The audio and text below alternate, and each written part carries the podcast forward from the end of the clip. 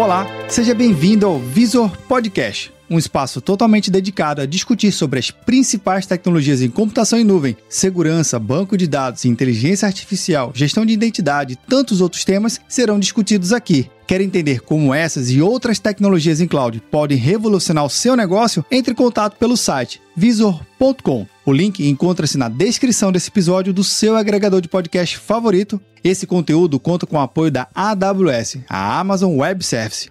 Eu sou o Vinícius Perro e seja bem-vindo ao Visor Podcast.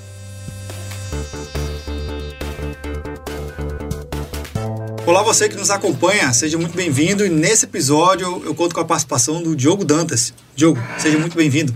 Obrigado. Diogo, vamos falar de um tema super importante que é gestão de identidade.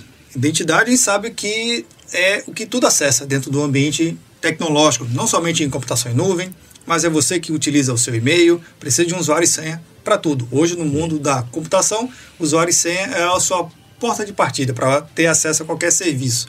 Fala um pouquinho desse serviço de gestão de identidade em nuvem. Trouxe algumas coisas aqui para a gente conversar sobre esse assunto, né? Todos os provedores de nuvem têm um serviço de gerenciamento de identidade e acesso. Em geral, os nomes se repetem entre os provedores, eles chamam de IAM, né? Esse serviço de IAM ou IAM do inglês, né? É, basicamente é um serviço é, que gerencia os seus acessos através de usuários, grupos, é, papéis, é, políticas de permissão, etc. Nesses serviços também, é, é, além de permitir criar usuários e grupos, você vai definir quem pode acessar dedicação, o que essa pessoa pode acessar e como, no caso, seria a autorização. Né? Então você define quem e como e o que essa pessoa vai acessar. Esse serviço do IAM, dentre os seus principais recursos, é, a gente destaca que ele tem um, uma segurança aprimorada, porque é, isso serve para basicamente todos os provedores, é, é, porque ele permite que você consiga implementar as melhores práticas de segurança para controle de acesso já na console do, do próprio serviço. Você pode estabelecer política de, de senha forte, de inspiração de senha, inspiração de tokens, né? Porque você também pode fazer não só login com, usuário e senha, mas você também pode usar par de chaves ou certificados, por exemplo. Além disso, você consegue um controle granular desses acessos, né? Porque você pode é, dar permissões específicas a usuários específicos, grupos específicos, papéis específicos para recursos específicos e comandos específicos dentro daquele recurso, inclusive usando tags, né? Você pode estabelecer é, carimbos tanto nos usuários, nos grupos e nas, na, no, nos papéis e fazer match desses carimbos com os carimbos de recurso, né? Chamando carimbo para a gente facilitar aqui a conversa. Na prática a gente chama de tag. É, além disso, é, você também tem é, é credenciais flexíveis, né, que eu falei, né, você pode fazer autenticação com login, senha, com par de chave, um certificado e exigir ou não o que a gente chama de multifactor authentication, que é o famoso MFA, ou é, é, é, autenticação de dois fatores, que você, além de utilizar o seu login, a sua senha, na hora do seu primeiro acesso, vai ser solicitado a você um código, né, gerado automaticamente, ou por um aplicativo, ou por é, mensagem enviada para o seu celular, ou para o e-mail, ou mesmo por dispositivos físicos. Além disso, os, os, sistemas de gerenciamento de identidade e acesso também provêm, né, disponibilizam a possibilidade de você é, fazer login a partir de outras fontes de credenciais, como, por exemplo, muito utilizado o Microsoft Active Directory, para dentro da sua nuvem. Então, você, os usuários do seu Microsoft Active Directory vão servir, vão ser os usuários do IAM que vai lhe dar acesso à nuvem. E você também pode fazer o contrário. A partir dos seus usuários IAM, você disponibilizar acesso para outras ferramentas através de procedimentos de, que chama de federação. O interessante do IAM dentro da nuvem é que ele consegue integrar é, com a maioria dos serviços que a própria nuvem oferece. Então, se você vai usar o IAM para estabelecer é, acessos para os serviços da própria nuvem, pô, vai, vai na fé que vai funcionar 100%. É. Uma coisa, Diogo, que você estava falando, e eu recordei aqui o seguinte: vamos falar da jornada né, de criação de uma conta em nuvem, seja na AWS ou tantos outros portais. A primeira coisa que a pessoa faz é criar sua conta, está ah, lá no seu portal, cria essa conta, passa pelo cadastro. Essa primeira conta, que ele habilita é uma conta, no termo mais técnico possível, o full admin ou root. Isso. Tem privilégios totais e absolutos sobre aquele ambiente, aquela conta. Aí, contando a jornada, o administrador começa a fazer suas configurações, a sua arquitetura do seu ambiente com essa mesma conta. Deixa tudo funcionando, deixa tudo redondinho.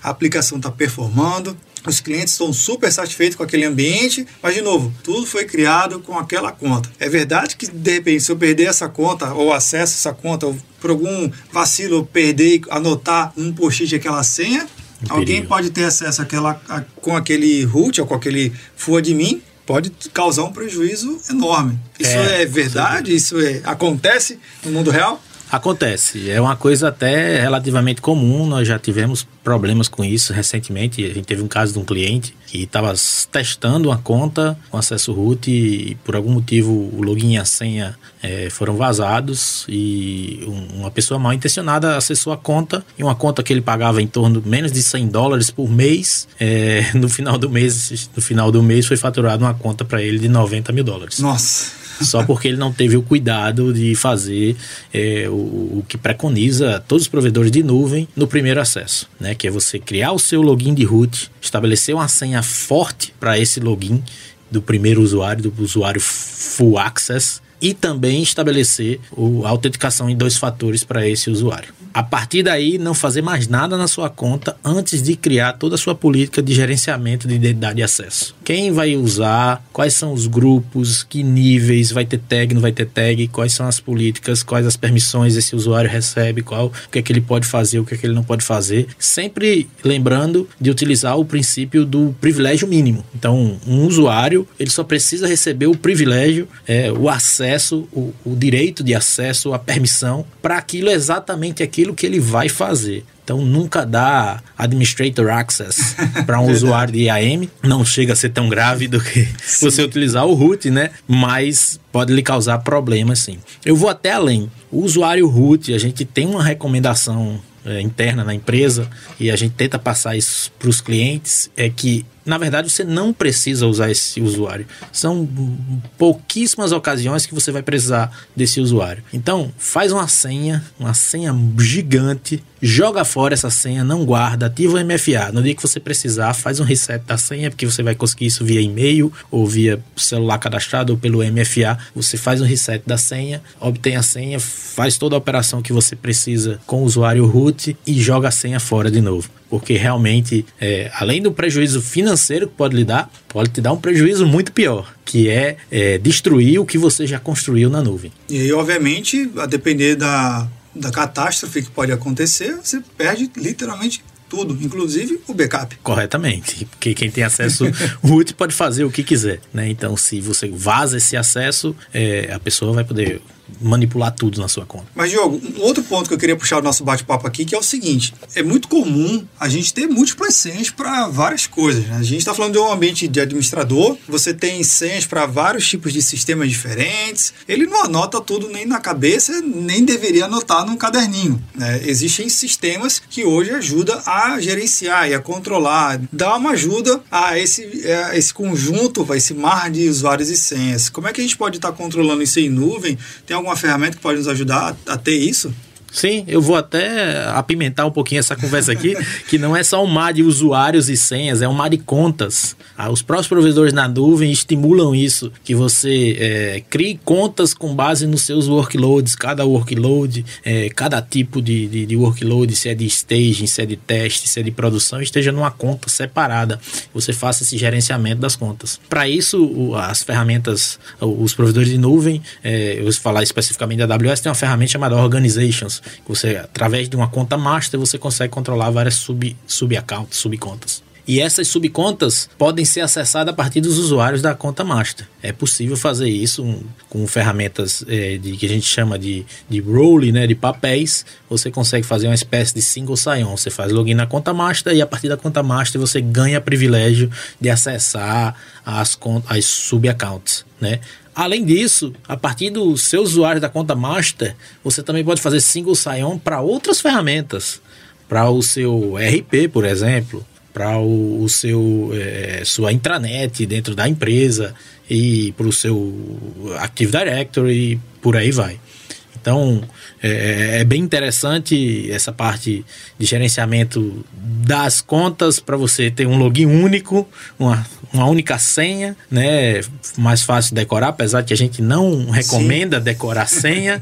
e o MFA ativado por padrão. Além disso, políticas de senha forte, de inspiração de senha, etc. Tudo gerenciado numa conta, no caso, numa conta de nuvem master, né? Onde todos os usuários vão estar lá para a gente gerenciar. Legal. Diogo, você falou de um, de um tema aqui que a gente vai deixar para o próximo episódio tratar, que é as assinaturas, as contas em cloud. Também existe uma recomendação, uma, um aconselhamento dos grandes provedores de, a depender do seu serviço e da sua arquitetura, você crie contas diferentes, as suas assinaturas diferentes. Mas esse tema a gente vai tratar no próximo episódio. Diogo, queria agradecer a sua participação e até a próxima oportunidade. Obrigado e até logo. E para você que nos acompanha, você já utilizou o MFA, a autenticação multifator? Ou melhor ainda, você que tem aí uma conta em nuvem, acesse agora mesmo. A sua conta tem privilégio de root? A sua conta é full admin no ambiente, será que essa conta deveria ser mesmo utilizada para tudo isso? A dica que a gente tratou nesse episódio aqui vai trazer luz a esse cenário tão importante.